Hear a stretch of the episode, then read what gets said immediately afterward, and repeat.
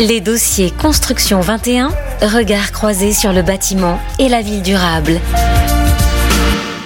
Bonjour à tous, on est ravis de vous retrouver aujourd'hui euh, pour une table ronde.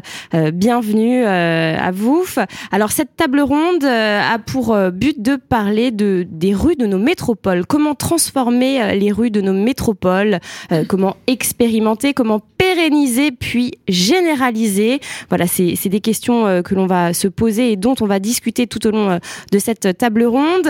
on va parler également de la rouille commune, qui est un groupement d'experts hein, reconnus euh, à l'échelle nationale et internationale en matière de composition urbaine. On en parlera euh, plus en détail euh, tout à l'heure. Trois intervenants sont là aujourd'hui avec moi pour justement voir euh, euh, comment l'action publique peut porter euh, de telles initiatives, hein, que ce soit au niveau juridique, au niveau du financement, qui est important, très important au niveau de l'engagement citoyen, hein, comment embarquer les citoyens. On va parler également des controverses, de ce que l'on peut apprendre. voilà, c'est un parti pris, hein, transformer la rue ordinaire de nos métropoles pour rendre la ville du 21e siècle durable et désirable et répondre ainsi à l'urgence sociale et climatique. On en parle énormément euh, dans l'actualité en ce moment. Hein. Euh, comment du coup transformer, comment imaginer les rues de demain, la ville de demain Alors on, va en parler plus en détail. D'ailleurs, d'abord je vais présenter nos, nos intervenants. Mireille Masson, bonjour. Bonjour. Vous êtes manager senior chez Algoé. Anne Fort, bonjour. Bonjour. Vous êtes présidente de l'association Rue de l'Avenir. Et Étienne Bourdet, bonjour. Bonjour. Vous êtes responsable des projets innovants chez Léonard. Alors chacun d'entre vous va présenter euh, euh, justement euh, ces, entreprises, ces associations. on va déjà commencer par expliquer, à, présenter la rue commune. Qu'est-ce que c'est, Étienne? Je, vais vous demander en premier lieu de, de nous expliquer ce qu'est la rue commune. Oui, bien sûr. La rue commune, c'est une initiative qui a été lancée donc en 2021 par euh, des acteurs de la sphère privée. Donc il y a Léonard, vous en parliez à l'instant, qui est la plateforme innovation euh, du groupe Vinci, et également l'agence Richet Associés, qui est une agence d'urbanisme, d'architecture et de paysage, et Franck Boutet consultant sur le volet euh, ingénierie environnementale. Alors en 2021, on on sortait des premiers confinements et on a mm. vu euh, la ville se vider et donc on a constaté le plein potentiel de l'espace public. Et c'est là qu'on a adressé notre copie euh, à l'ADEME, un manifeste qu'on a rédigé euh, à trois mains pour définir ce que pouvaient être les rues ordinaires du XXIe siècle.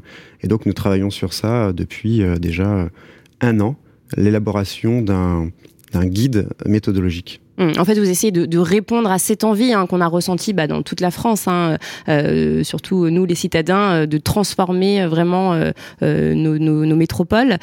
Pouvez-vous nous expliquer ce que vous faites brièvement, du coup, chez Léonard, responsable de projet innovant, c'est quoi exactement? Bah, c'est simple, c'est identifier à travers la prospective quels sont les, sujets euh, émergents, les sujets de demain, et euh, les transposer euh, de manière assez opérationnelle pour que des acteurs, soit du groupe Vinci, soit des partenaires de la sphère privée, puissent s'en emparer et engager de tels projets qui, selon nous, transformeront les villes ou les territoires. Mmh.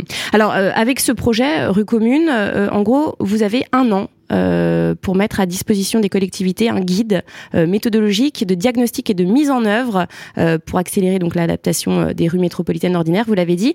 livraison fin 2022, 21 octobre, c'est ça? C'est ça. Le 21 octobre, on a donc un, un temps fort. c'est la présentation donc de ce travail qu'on vient corréler en fait au résultat d'une consultation citoyenne euh, qu'on a euh, donc mené en France, qui a très bien marché parce qu'il y a eu plus de 200 000 votes, 25 000 participants. Et ça, c'est le, postulat de départ de ce projet, c'est-à-dire partir du terrain, euh, des usagers. On est conscient que la rue, elle, se pratique en fait à une échelle ultra locale, et c'est pour ça que selon nous, définir aujourd'hui la rue commune, c'est avant toute chose dire que ça sera leur reflet en fait de politique publique ultra locale. Euh, et donc c'est le message qu'on veut adresser euh, euh, bah, aux personnes qui sont en responsabilité actuellement. Mmh, je pense que c'est très important en effet de partir du terrain. à quoi ressemblerait selon vous une rue commune? Alors aujourd'hui, c'est difficile de le dire parce que justement, ce sera le, le résultat de concertation euh, et de projets euh, menés, comme je disais, à une échelle locale. En fonction des personnes, des types de personnes. Voilà, hein. exactement. Donc on n'est pas là pour euh, donner une réponse ou du moins un modèle à appliquer un peu partout. C'est pas du tout ça l'exercice, bien au contraire. On est plutôt là pour définir une méthodologie de travail donc c'est ce qu'on a essayé d'éprouver à travers des ateliers avec des experts, et notamment ceux qui prendront la parole euh, juste après moi, qui ont participé à, ces ateliers. Donc c'est intéressant d'avoir leur témoignage également. Mhm. Euh, mais c'est surtout en fait questionner euh, un triptyque qu'on a parfois en fait dans des guides de manière assez isolée. et donc là c'est la complexité de notre sujet. On parle de mobilité urbaine. Ça, mhm. c'est un sujet extrêmement fort. On, voit parle beaucoup en ce moment. Que la voiture pose des problèmes, donc il y a mm. d'autres solutions, mais c'est pas simple à mettre en œuvre. On parle également de biodiversité et de climat. Mm. Euh, grand sujet d'actualité euh, aussi. Après l'été qu'on a passé, oui. Ben voilà, voilà les gros coups de chaud. Euh, et on parle de nouveaux usages. Ouais. Et c'est pour ça que les usagers, finalement, ont une carte à jouer et un rôle prépondérant. Donc, nous, en fait, notre slogan, c'est transformer le sol pour libérer les usages de la ville. D'accord. Un slogan fort euh, euh, qui parle qui parle de lui-même. Euh, Mireille, alors pouvez-vous déjà nous, présenter Algoé et, ce que vous faites chez, chez Algoé? Alors Algoé, c'est une société de, conseil en management de projet qui compte environ de son salarié PME et qui euh, en fait euh, euh, intervient dans le cadre des, des, projets urbains pour améliorer le, cadre de vie des, des, habitants notamment et, et, du coup nous sommes associés à la réflexion sur sur la rue commune et avons participé aux, aux ateliers et à la structuration du guide sur la rue commune. Et du coup comment ça s'est fait cette participation? Euh, c'est une association, une, une, on va dire une, une, mobilisation de la part de, de Léonard euh, d'Algoé, puisqu'on est un peu reconnu expert sur ces sujets-là, euh, et, et, on participe à tous les ateliers, à toutes les réflexions aujourd'hui. Euh, sur, euh, sur la démarche. Donc c'est Léonard qui, qui, mm. qui, qui, sont venus vous chercher euh, au final. D'accord. Alors aujourd'hui, euh, les villes, est-ce qu'on est peut dire qu'elles sont prêtes à mettre en œuvre ces principes, ce genre de projet? Ce qui a déjà été évoqué d'ailleurs à l'heure du changement climatique et, et, et, de la crise sanitaire, les métropoles se doivent en fait mm. d'accélérer leur transition vers une ville résiliente, apaisée, où, où se tissent des relations. Mm.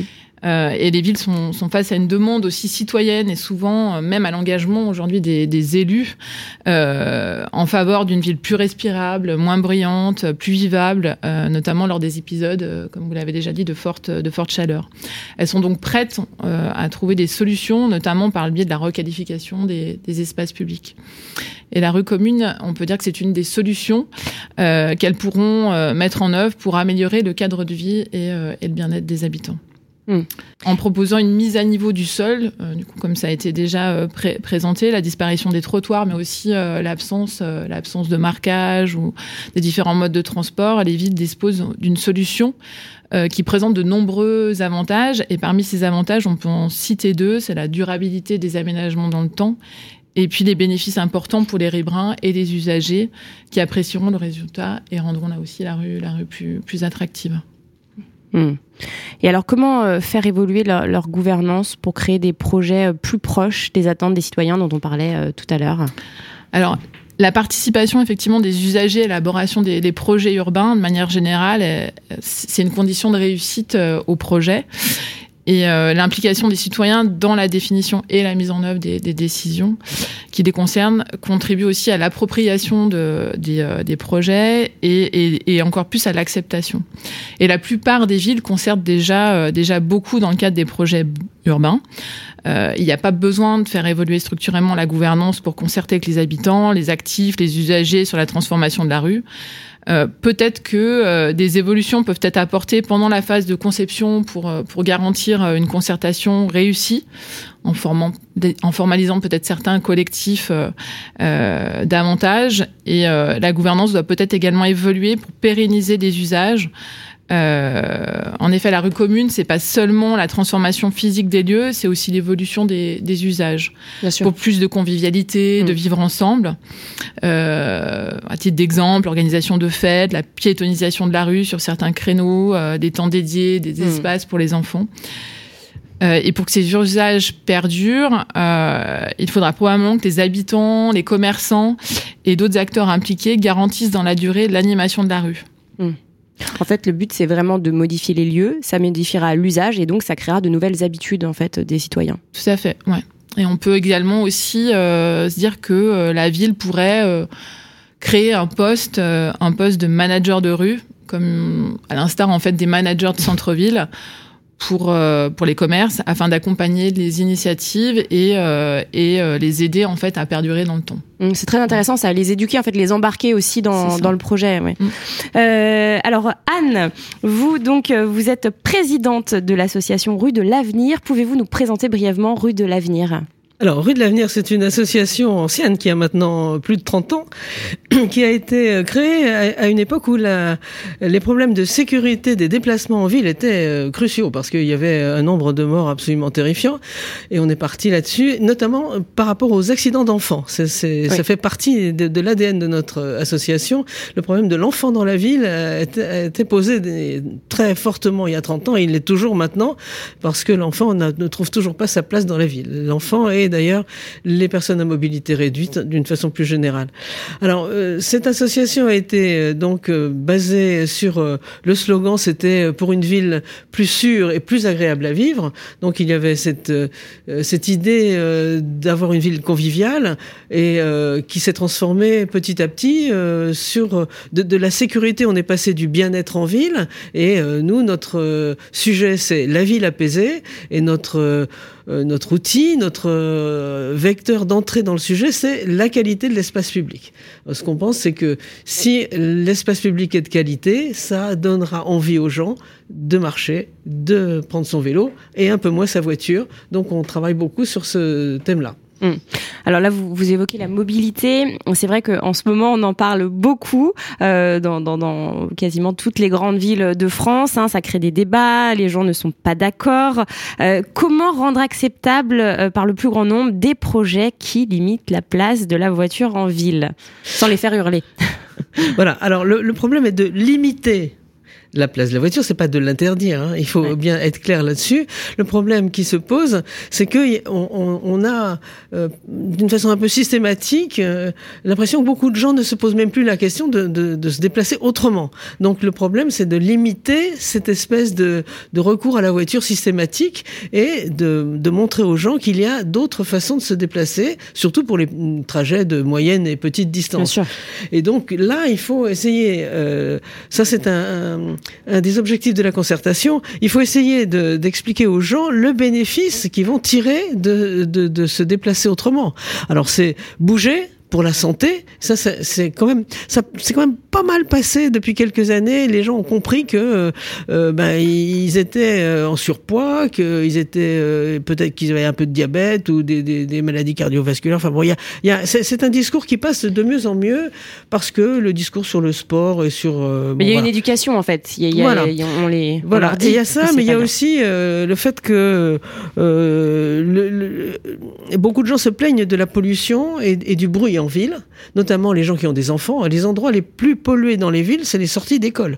C'est quand même invraisemblable. Ah oui bah oui, parce que tout le monde arrive avec sa voiture, laisse le moteur ah tourner, et c'est les microparticules euh, qui s'échappent. Il y a, il y a, euh, il est possible d'expliquer de, aux gens que euh, ils se font du mal en, utilisant leur voiture là où on pourrait faire autrement. Donc ça, c'est un, un, outil qu'on qu'on utilise pas mal, mais je pense que d'une façon générale, comme ça vient d'être dit, les villes ont compris qu'il fallait changer un peu euh, de façon de, de, de, gérer. Bon, pas toutes. Hein, euh. dans les grandes villes, c'est évident. Dans les petites villes, ça l'est moins. Surtout que dans les petites villes, on peut se garer facilement partout. c'est vrai. Les rues sont plus grandes, il y a moins de, moins de circulation. Euh, est-ce que vous avez justement des exemples de villes qui ont réussi?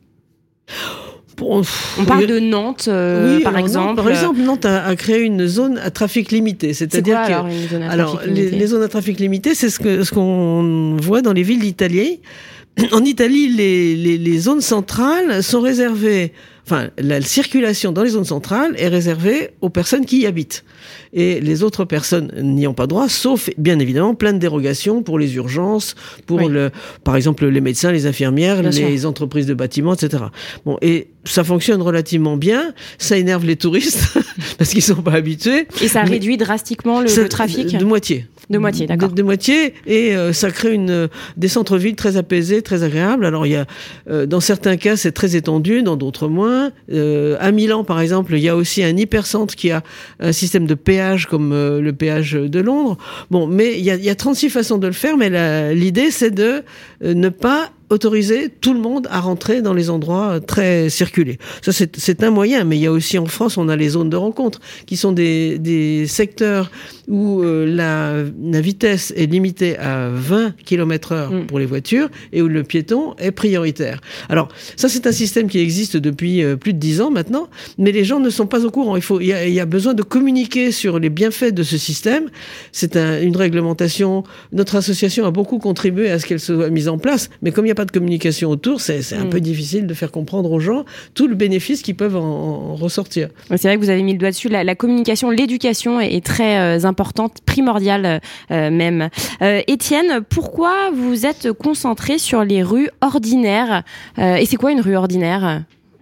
Bah, On s'est concentré en fait sur les rues ordinaires parce que c'est là où il y a le plus de choses à faire finalement. On se rend compte que les rues extraordinaires, c'est-à-dire les avenues, les grands boulevards, sont plutôt bien conçu, euh, de longue date. Euh, et puis c'est compliqué de... De, de transformer, parce qu'en fait, euh, c'est finalement là où il y a les transports en commun, et donc, mm. mine de rien, on a besoin de, de se déplacer. Donc cette fonction-là, on peut difficilement la changer. Les Champs-Élysées au XVIIe siècle, Haussmann au XIXe, tout ça a été plutôt bien pensé, et ça sert à rien de, vouloir métamorphoser tout ça. En revanche, il y a des délaissés en ville, donc ce sont ces rues ordinaires. Chacun de nous euh, habite dans une rue où il y a des voitures qui sont garées euh, juste en bas. Alors c'est super pratique euh, et personne, peu de gens veulent se séparer de, de cette fonction-là, mais ça veut dire aussi que ces rues sont quasiment monofonctionnelles pour garer des voitures ou leur stationnement ou leur déplacement. Et donc la place du piéton a, est finalement euh, minime euh, dans ces espaces. C'est ce que nous on qualifie des rues ordinaires parce que finalement elles n'ont pas beaucoup de, de, de, caractère. Voilà. D'accord. Et donc c'est des rues où il y a très peu de passages, des voitures garées. Et... Alors il y a du passage euh, et on est tous agglutinés sur les micro-trottoirs. Hmm. Et c'est voilà, c'est un des sujets qu'on traite. ce qu'il faut voir, c'est que ce sont des espaces qu'aujourd'hui, dans la conception de la ville, finalement, on y porte très peu d'intérêt, alors que le potentiel est juste énorme. Si on parle de Paris, juste Paris, hein, on a identifié le potentiel de rues communes à développer dans Paris, 4000 km. D'accord. 4000 km. Donc c'est juste énorme, euh, le potentiel. Ça veut dire que si on travaille sur ces espaces-là, sur donc tout ce qui est ordinaire et ce qui est massif, on peut à la fois apporter de réponses très fortes sur la place de la voiture, la place de la mobilité en ville, et donc que l'espace euh, du piéton soit reconsidéré, mais on peut aussi trouver des solutions massives face au changement climatique. Hmm. Si on est dans des réponses anecdotiques en termes de volume pour le changement climatique, ça n'apportera pas grand-chose. Hmm. Donc en fait, il faut se concentrer sur là où on peut avoir des actions simples et super efficaces pour penser à un volume d'action. Hmm. D'où les rues ordinaires. Mm. Alors juste si on suit votre raisonnement, euh, ça implique que, euh, bon je prends l'exemple de Paris, hein, euh, mais les Parisiens aient, bah, n'aient pas de voiture au final, ou très peu de Parisiens aient une voiture. S'il faut libérer ces rues ordinaires des voitures, il faut que les, les parce qu'il y aura pas assez de parking, de garage, du coup il faut que les Parisiens bah, se séparent de leur voiture et acceptent de se séparer de, de leur voiture. Bah, comme le disait Anne, hein. les, les, Parisiens ont très peu de voitures, ils sont très très peu les voitures qu'on voit à Paris, ce sont souvent les voitures des gens qui habitent à l'extérieur de Paris. Et les voitures qui sont garées à Paris, ce sont les voitures des Parisiens qui ne s'en servent pas. Parce qu'ils se, ils se servent de leur voiture une fois ou deux par semaine et le reste du temps, ils prennent les transports. Parce que Paris est une ville qui a une offre de transport collectif remarquable. C'est ce qu'on appelle les voitures ventouses. Voilà. Après, il y, a aussi beaucoup de Parisiens qui en ont besoin pour euh, quand ils travaillent à l'extérieur de Paris. Euh, enfin, moi personnellement, j'en connais pas mal, et c'est vrai que euh, bon bah voilà, ils ont pas le choix, il faut une voiture. Il y, a ça aussi mm. en fait. Ouais, bien sûr. Mais l'idée n'est pas de. Et, puis je parle aussi des, enfants, ceux qui ont des enfants. c'est aussi compliqué de, de, de, ne pas avoir de voiture. Enfin, il non, votre, votre avis bah, On peut en louer aussi. C'est vrai, on peut en louer. Mais je pense qu'il faut, euh, il faut pas écarter euh, la, la voiture des villes euh, complètement. on n'est pas là pour piétoniser tous les centres-villes, loin de là. C'est juste, ce, comme le disait Anne au début, parfois en fait on, on oublie qu'on qu'on a une voiture qui nous attend dans la rue quasiment tout le temps, mm. en fait. C'est incroyable cette histoire. Donc euh, c'est vraiment c'est sensibiliser et euh, se dire que euh, une personne âgée, quelqu'un qui se casse la jambe, des parents d'une famille qui ont des enfants, on voit bien toutes les contraintes au quotidien. Il faut surtout pas écarter ça parce que la voiture est un facilitateur et donc c'est super important. En revanche, il y, a, il y a, véritablement une question sur ces voitures qui nous attendent qui servent pas à grand chose, parce que c'est là que finalement se situe le plein potentiel de transformation d'espace public. Hmm. Donc c'est vraiment le cœur du sujet. Hum, alors justement, c'était la question d'après. Hein. Euh, à qui s'adresse du coup la rue de demain? Euh, Parce que je le disais, hein, il y a des personnes, bah, par exemple aussi des personnes âgées. On peut avoir besoin d'une voiture. Euh, personnes âgées, personnes très jeunes. Euh, voilà, les bébés. Euh, c'est difficile de prendre le métro avec un tout petit bébé. une personne âgée qui est qui est un peu malade, c'est pareil. à qui s'adresse la rue de demain et comment faire pour qu'elle n'oublie personne, pour que personne soit délaissé, laissé pour compte? Anne alors, bon, d'abord, il y a plusieurs euh, catégories. Il y, a, plusieurs catégories de handicap, il y a plusieurs catégories de personnes dites à mobilité réduite ou euh, euh, dites fragiles. Il y a, pour la plupart, la plus grande partie, des personnes qui se déplacent avec un peu de difficulté. par exemple, même celles qui ont besoin d'un déambulateur, pour cela, ce qui vient d'être dit tout à l'heure est fondamental. Il faut avoir des sols qui soient euh, de bonne qualité, confortables, sûrs, euh, perméables aussi pour des raisons euh, de climat. Donc la qualité des, sols, et, là il y a sans doute une, grande marge d'inventivité, de, réflexion et, et même d'innovation, parce que la qualité des sols c'est fondamental. C'est la première chose. Mais à part ça, il y a des gens qui ont besoin de se déplacer avec des outils qui sont de type euh, fauteuil roulant électrique ou je sais pas quoi. Et puis il y a, sans doute des offres qui vont arriver petit à petit pour ces personnes-là.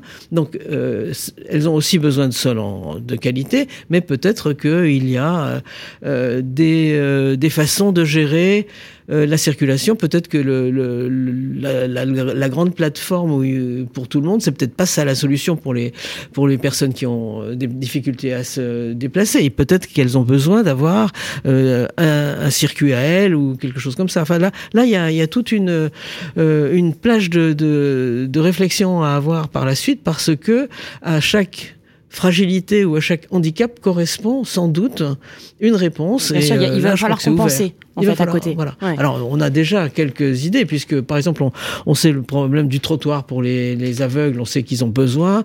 On sait, par exemple, le trottoir, c'est justement ce que les fauteuils roulants n'aiment pas. Donc là, on a, on a un gros problème avec mm. cette, euh, cette contradiction.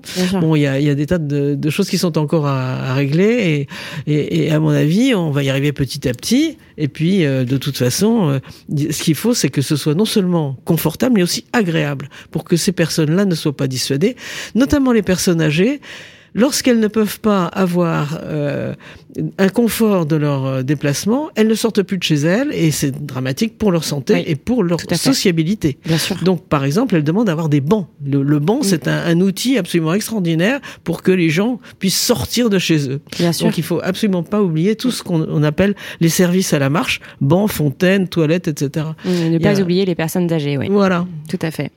Euh, euh, Mireille, qui doit financer cette transformation urbaine? Parce que ça a un coût, tout ça. Qui doit financer, ce, selon vous?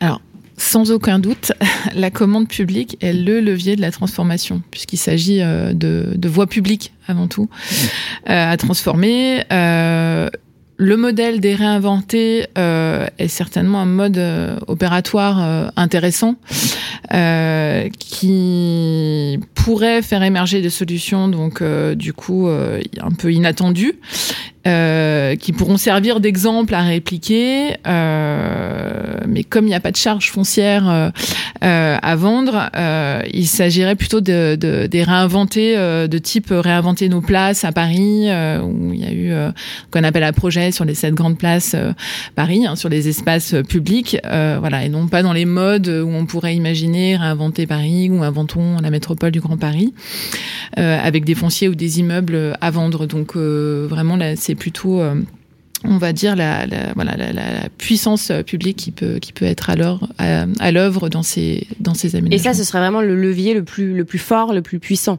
Ça, c'est le premier. Euh, et jusqu'à quel point les acteurs privés peuvent-ils être concernés, peuvent-ils euh, être mobilisés? Alors, ce que je disais en fait, hein, c'est, cette commande publique, elle est avant tout des, des villes et puis voir ou voir euh, des, intercommunalités. Euh, elle peut aussi émaner du niveau euh, euh, national avec des appels à projets, par exemple. par contre, les acteurs, les acteurs privés peuvent être mobilisés au titre ben, des, on va dire des particuliers, des, des, commerçants, des, des utilisateurs des rez-de-chaussée, par exemple, des immeubles, qui veulent être associés au moment de au moment de la concertation, dans la, euh, dans la conception, euh, voire même dans la réalisation euh, des aménagements, des aménagements des rues. Hmm. Mais du coup, alors, est-ce qu'on pourrait, par exemple, imaginer qu'ils aient un cahier des charges à respecter s'ils sont nombreux, de types différents?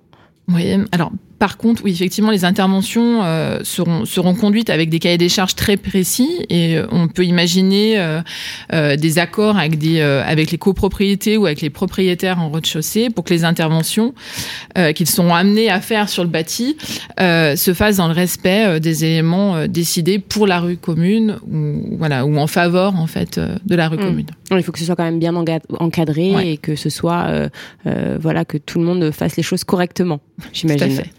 Euh, Étienne, le fait d'embarquer comme ça les habitants, les usagers, les commerçants, le fait euh, de, de, lancer des concertations euh, avec eux, est-ce que c'est un, un, gage de succès et surtout une garantie que les projets de transformation urbaine vont bien fonctionner et seront bien adaptés à ces personnes, à leurs besoins? Est-ce que est-ce qu'ils seront justement satisfaits? Est-ce que c'est une garantie de leur satisfaction?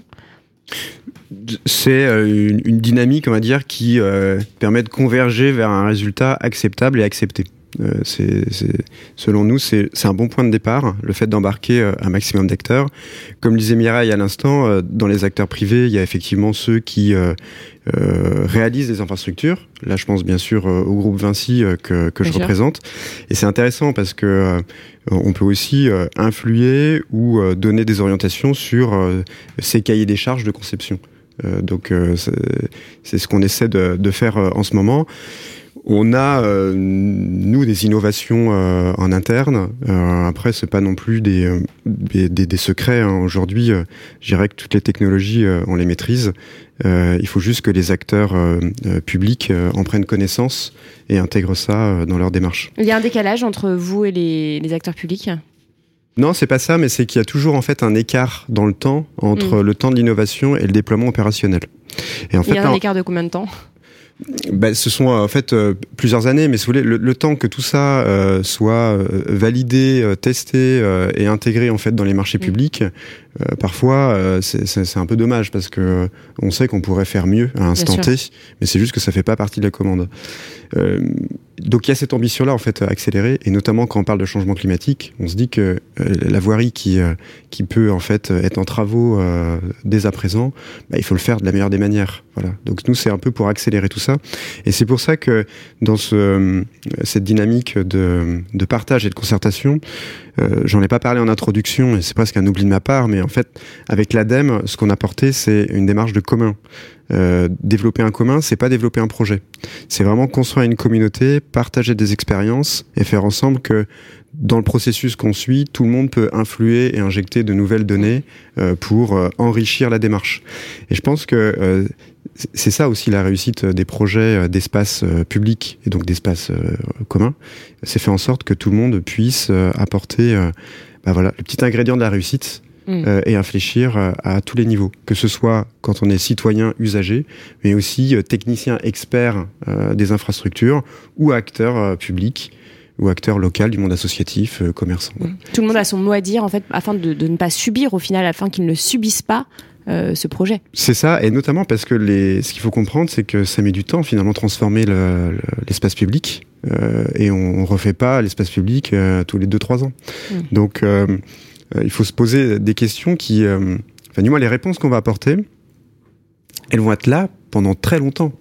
Donc Mm. euh, c'est super important, je pense, aujourd'hui. plaise. bah, déjà que ça plaise et puis que ce soit, que ce soit, euh, je dire que ça réponde à des attentes. Mm. Donc là, ça rejoint la question de, de l'acceptabilité euh, d'un point de vue de l'usager. Et quand on questionne en fait des points qui sont un peu crispants, hein, comme la place de la voiture, mais il y en a d'autres finalement. Quand on a lancé cette euh, consultation citoyenne euh, donc en France, on a vu des résultats émerger, des controverses extrêmement intéressantes. Mm. Par exemple, les terrasses euh, qu'on a tous vues en bas de chez nous arriver euh, juste après le Covid, ces terrasses éphémères pour occuper les places de parking, tout le monde trouve ça formidable. Personne ne veut ça en bas de chez soi parce que c'est une nuisance. Bah, la voiture, c'est la même chose Mm. en fait.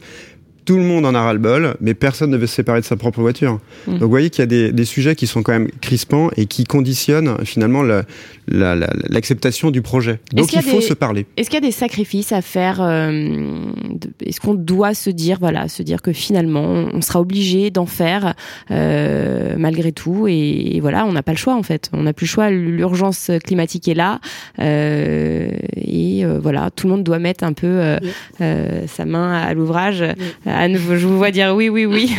C'est ça au final, hein, je crois. Oui, oui, oui. Et c'est pour ça que la concertation est absolument indispensable parce que Mm. ça permet d'expliquer aux gens le pourquoi. Parce que sinon, ils, ils le reçoivent comme, un- comme un diktat et euh, évidemment, ils, ils se re- ils se rebellent. Quand on travaille avec les gens, qu'on peut leur expliquer Mm. le pourquoi des choses, d'abord, ils apportent des, des, des éléments. Euh, à la qualité du projet parce qu'ils connaissent mieux leur environnement que, que, que le, le technicien qui sûr. Et ensuite, c'est un, un gage euh, de, de, de- d'acceptabilité pour la suite, parce qu'on on a le temps d'en parler et de leur montrer que ce qui va être un petit peu contraignant, de toute façon, ça va leur apporter euh, du plus de façon formidable. Et ensuite, ils ne vont plus contester, parce qu'ils auront participé au processus, donc ils vont s'approprier beaucoup plus facilement le, le nouvel aménagement au lieu de immédiatement parce que les, les- n'importe qui euh, tout le monde a, a généralement la réaction de dire c'est nouveau donc c'est pas bien Bien sûr. Ou quand c'est une obligation, je ne le ferai pas. voilà Hein. exactement D'où encore une fois l'importance de la communication Complètement, euh, et complètement. l'éducation, vraiment euh, la et ça façon dont notre, on notre, amène, notre on amène boulot la chose. d'association donc Ouais. euh, voilà et nous on a on a des, euh, une, une trentaine de correspondants locaux dans toute la France et, et leur boulot c'est ça c'est de, de travailler à l'acceptation des, des bonnes solutions Étienne, Ce qui, euh, ce qu'il faut comprendre, c'est qu'en ville, on est dans un espace qui est contraint. Euh, C'est-à-dire que la place est limitée, et donc il faut faire avec euh, la place qu'on a. Et donc, euh, le projet doit expliquer ce qu'on va perdre, mais aussi ce qu'on va gagner. voilà Voilà. Et c'est c'est ça qui est extrêmement important. Et parfois, euh, lorsqu'on se passe en fait de ce temps d'explication, eh ben, les, les, les, les contreparties de ce qu'on va enlever en fait ne suffisent pas. Mm. Un autre exemple hein, dans la consultation citoyenne, et ça c'est une controverse qui est très intéressante. En tant qu'expert, donc le groupement de la rue commune, on était persuadé que si on remplaçait les voitures par des arbres, c'était complètement acceptable. Vous enlevez une voiture, vous mettez deux arbres, tout le monde est content. Mais pas du tout. Finalement, ça ne marche pas. La contrepartie n'est pas suffisante. Mm. Donc il faut aller beaucoup plus loin dans l'explication et, euh, et dans les réponses. Et comme le disait Anne à l'instant, finalement, on ne peut pas se mettre à la place de l'usager et on peut pas imaginer des solutions qui vont plaire à tout le monde sans euh, se passer de, de, de ces temps d'é- d'échange. C'est vraiment l'utilisateur qui a les réponses. et alors justement, euh, Mireille, euh, est-ce que c'est plus simple de transformer, de faire accepter la transformation d'une petite ville ou d'une ville de taille moyenne plutôt qu'une grande ville, euh, bon, ouais, comme comme Paris, Marseille euh, ou Lyon? Est-ce que euh, c'est plus facilement euh, euh, faisable? Alors, les, les, les rues ordinaires ont partout des, des caractéristiques euh, semblables. Euh, ce qui va différencier en fait euh, les, les métropoles ou les grandes villes des villes des villes moyennes ou plus petites, c'est d'une part la capacité à faire, donc par par l'ingé- l'ingénierie dont elles dont elles disposent, et d'autre part la facilité d'identifier des rues dont, en fait euh, dont le passage euh, en rue commune sera facilement absorbé en termes de report trafic ou voire de voire de stationnement. Donc euh, ça c'est deux points essentiels. Ce- C'est a priori on va dire a priori des métropoles et les très grandes villes qui auront plus de facilité pour commencer. C'est la raison pour laquelle en fait la démarche va s'adresser plutôt en priorité en priorité à elles. D'accord. Euh, avec l'évolution en fait des, des, usages et de la mobilité, euh, il est possible en fait que la réduction de la, de la voiture, comme on l'a dit, euh, soit facilement acceptable. Euh, et, et, ça, ce sera selon les, les politiques plutôt propres à, à, chacune des à chacune des villes. Mmh. Mais là, pour rebondir à ce que vous disiez, euh, Anne, je pense qu'il y a donc une éducation à faire, mais pas que sur le plan climatique, aussi sur le plan santé, euh, montrer euh, l'impact en fait des, des, particules, des microparticules sur la santé, voir qu'en supprimant euh, tel nombre de voitures, eh bien, on gagne euh, en espérance de vie. voilà, il y a tout un travail à, à, faire là-dessus également. Hein. Tout à fait, mais je pense qu'avec l'été qu'on a eu, on a quand même compris que l'ombre, c'était extrêmement important et que, par exemple, des, des, espaces qui ont été, on reprend l'exemple de Paris, la place de la Nation est devenue un immense jardin. Mmh. Bon, ça, ça a été un, un, travail qui a été fait il y a deux ou trois ans. Bon, ben là, ce sont des, des choses qui, sur le, au, au départ, étaient incroyables et inimaginables, et puis avec la concertation ça s'est fait et, et, et ça s'est fait et en fait ça ça a anticipé sur les changements climatiques et tout le monde est content. Tout le monde est content d'avoir des espaces publics plantés. Mais ça c'est c'est un, un long c'est un, un, long travail. Ça se fait pas du jour au lendemain. Mmh. donc euh, effectivement il faut expliquer aux gens que euh, quand on a des étés comme ceux qu'on a eu eh bien le fait d'avoir de l'ombre sous des arbres c'est utile. Et il y a d'autres façons d'avoir de l'ombrage. Il y a des, des systèmes d'ombrières il y a des, des, tas de choses comme ça. Et, et, et je pense que là-dessus, il y, a un gros effort à faire. Mmh. Bon, après, c'est vrai que l'été qu'on a eu a ouvert euh, euh, les yeux aux derniers un peu euh, climato-sceptiques. Est-ce que la marche, le fait de marcher, est actuellement sous-estimé par les collectivités locales et, et les pouvoirs publics par rapport au vélo? Complètement. Donc il y, y, a un vrai problème. La France avait un retard énorme en matière de, de, de, vélo, de politique cyclable, donc elle est en train de le rattraper. Oui, très bien. Il y a un bien. beau travail qui est fait là-dessus. Voilà, on est très content, mais euh, ceci dit, le, le vélo, euh, bah, tout le monde euh, ne se mettra pas au vélo, notamment en fonction des, des, des tranches d'âge et d'un certain nombre de, de problématiques personnelles. donc le vélo, c'est très bien pour un certain nombre de gens, mais la marche, c'est pour tout le monde. La quasi-totalité de la population marche, sauf quelques personnes très handicapées. Mais en, gros, c'est 99%. Donc là-dessus, il n'y a pas d'effort qui a été fait de façon suffisante et euh, c'est vraiment dommage. Alors évidemment, ça s'explique par, le fait que euh, donner des bonnes conditions au vélo, c'est organiser des couloirs dans lesquels on, on les concentre et, et c'est relativement simple.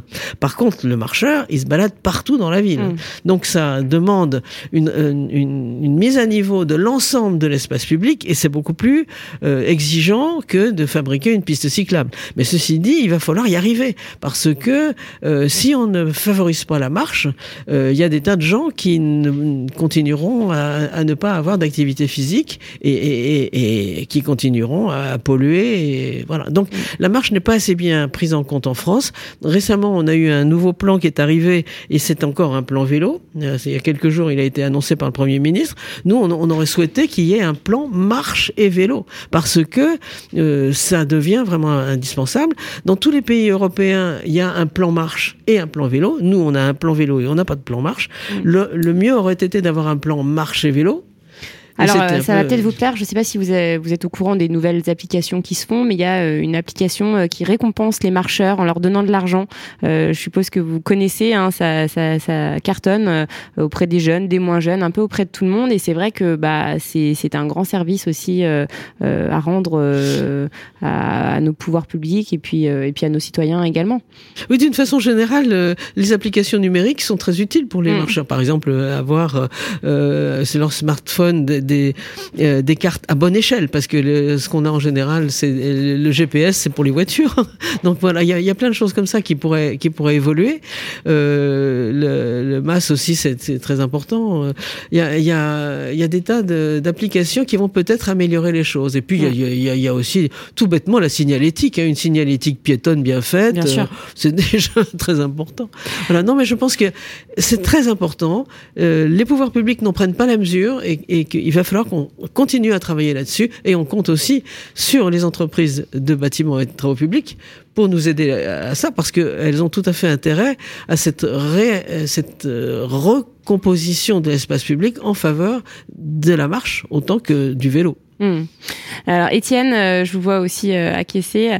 Euh, à l'échelle des quartiers ou même des rues, hein, est-ce qu'on peut imaginer, concevoir qu'il y ait des ambassadeurs citoyens en charge du bien vivre? Donc Mireille en parlait un petit peu tout à l'heure. Est-ce que c'est quelque chose voilà, qui est dans vos projets? Bah, Je pense qu'on peut même le, souhaiter, hmm. plus que l'imaginer. ça fait partie du projet parce que en en ayant une démarche qui vise à engager localement, localement pardon, des, euh, des citoyens, on se dit qu'il y a forcément euh, des personnes qui euh, vont prendre le lead, comme on dit. Euh, bah, D'autres seront plus impliqués que, ouais, voilà, tout simplement. Et, les autres. Et, ils trouveront en fait aussi peut-être un peu plus de sens mm. que le simple projet d'infrastructure. je pense que pour un élu, c'est aussi construire un projet de société localement, faire vivre un quartier, faire vivre une rue, qu'on arrête de vivre incognito dans nos villes. Enfin, je sais pas pour vous, moi je connais pas forcément euh, les voisins de l'immeuble d'à côté. Euh, et, et, je pense que c'est ça qui manque aujourd'hui.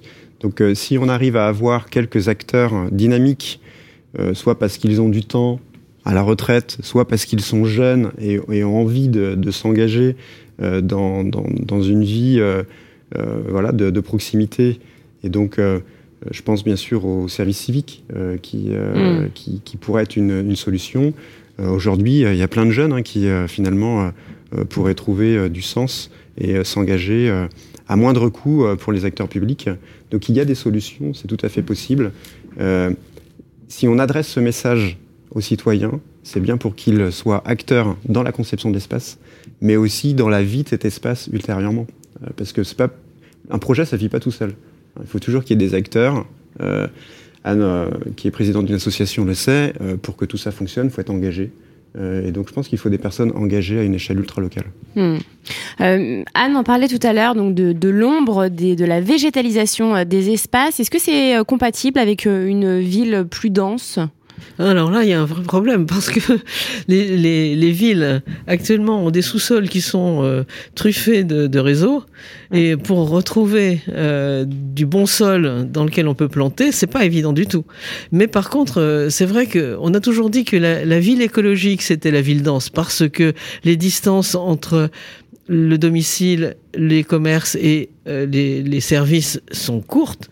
Donc ces distances courtes, elles sont bénéfiques dans la mesure où elles permettent de marcher, euh, de plus marcher et de plus prendre son vélo. Donc ça, ça c'est très très bien. Mais par contre, les villes très denses, elles, n'ont pas de place pour le végétal. Or, le végétal, actuellement, c'est à peu près la seule chose qu'on a euh, comme outil pour euh, faire baisser la température des villes. Donc là, il y a une contradiction qui va être à gérer. Et je pense que dans le cadre de la rue commune, c'est un problème qu'il va falloir bien travailler parce qu'on a besoin de végétal et, on ne sait pas où le planter. Hein. Et ça va avec ce que ce que ce qu'a annoncé le ministre aussi Olivier Klein, hein, le ministre de la ville, notre ministre de la ville et du logement.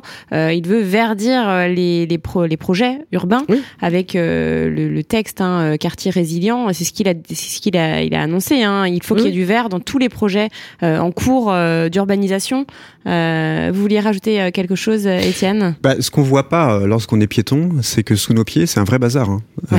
Enfin, franchement. On l'imagine, mais. Non, mais vous avez bien vu quand il y a des travaux dans l'espace public, on penche la tête, on regarde dans la tranchée, et là on se dit mais c'est quoi tout ça? Il y a vraiment ça sous nos pieds. C'est ça partout. Et c'est vrai que la végétalisation, ça pousse pas sur ça. Ah bah non. Et puis en plus, voilà, les racines ou autres, on, on sait bien qu'il peut y avoir des problématiques, soit par rapport au réseau, ou, même euh, dès lors qu'il y a le métro euh, mm. ou autre, enfin il y a des galeries, ça, on, on peut pas. Donc euh, il y a, y a une, une, vraie technique, euh, et là il y a vraiment de l'innovation, hein, je pense, comment on va réintégrer le végétal, la biodiversité dans l'espace public, alors qu'on l'a conçu essentiellement pour être ultra robuste et supporter le passage de véhicules lourds. Euh, ce qui n'est pas vraiment nécessaire finalement, euh, mis à part pour les pompiers ou les camions poubelles mmh. dans les oui, villes. Voilà, c'est ça. Il y, a toujours le problème des camions poubelles et des, et des camions de, de, de, pompiers. Voilà, exactement. Donc c'est un sujet qui est extrêmement complexe euh, et on se rend compte que euh, il faut qu'il y ait des acteurs du privé qui s'engagent à faire des, de la recherche mmh. et de l'innovation sur ces sujets-là pour apporter des réponses presque clé en main finalement à des acteurs publics et passer euh, au déploiement. Mmh. C'est vrai qu'il faut que tout le monde s'y mette au final. Voilà, il faut que tous les acteurs s'engagent et euh, se penchent sur un sujet qui, au final, euh, qu'on soit professionnel ou non, bah, nous concerne tous. Tout à fait. C'est le mot de la fin. Alors, juste pour terminer, un petit mot sur l'événement qui aura lieu donc le 21 octobre prochain. Vous y serez tous les trois? Oui. Sans doute, oui. Un petit mot peut-être, Étienne, sur ce projet? Oui, alors c'est Sur cet euh, événement, pardon. Oui, c'est un, temps fort dans le projet parce qu'on euh, on va dévoiler les résultats de la consultation citoyenne. Donc là, j'ai déjà dévoilé quelques contenus, mais euh, il en reste beaucoup à dire. Euh, et surtout, on va expliquer comment c'est, euh, ça nous a euh, guidés euh, et comment ça a orienté le travail d'experts dans l'élaboration du guide de la rue commune. C'est extrêmement important. C'est une critique un peu euh, facile et immédiate lorsqu'on fait une consultation. Euh, à chaque fois, on dit, mais finalement, on n'a pas tenu compte de nos, de nos réponses ou de nos souhaits. Donc là, en fait, on va faire cette démonstration méthodologique euh, qu'on a intégré tout ça dans notre travail. Et puis, on va aussi euh, donner la parole à de premiers acteurs publics qui ont manifesté un intérêt.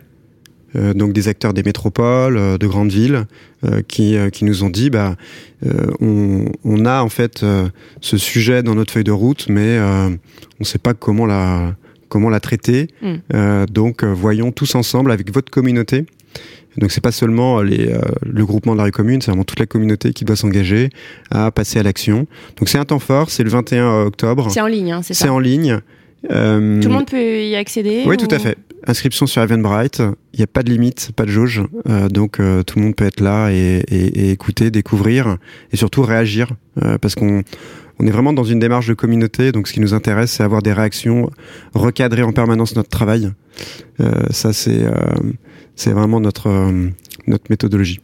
Donc eventbrite.fr. Rendez-vous donc le vendredi 21 octobre à 9h du matin, c'est bien ça? Voilà, de, voilà, exactement. Euh, et donc euh, recherchez tout simplement euh, rue commune et vous tomberez sur, sur l'événement en question. Ouais, Le site est assez, euh, assez simple, hein, c'est Ouais, facile euh, Et vous pouvez aussi aller sur le site www.ruecommune.com Ouais. euh, si vous voulez vraiment découvrir tout ce qui a été fait là pendant un an.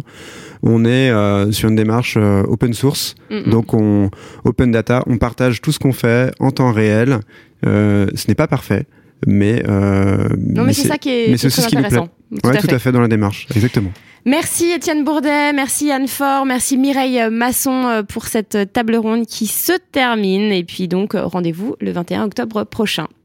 Les dossiers Construction 21, une émission à réécouter et télécharger sur le site et l'appli Bâti Radio et sur toutes les plateformes de streaming.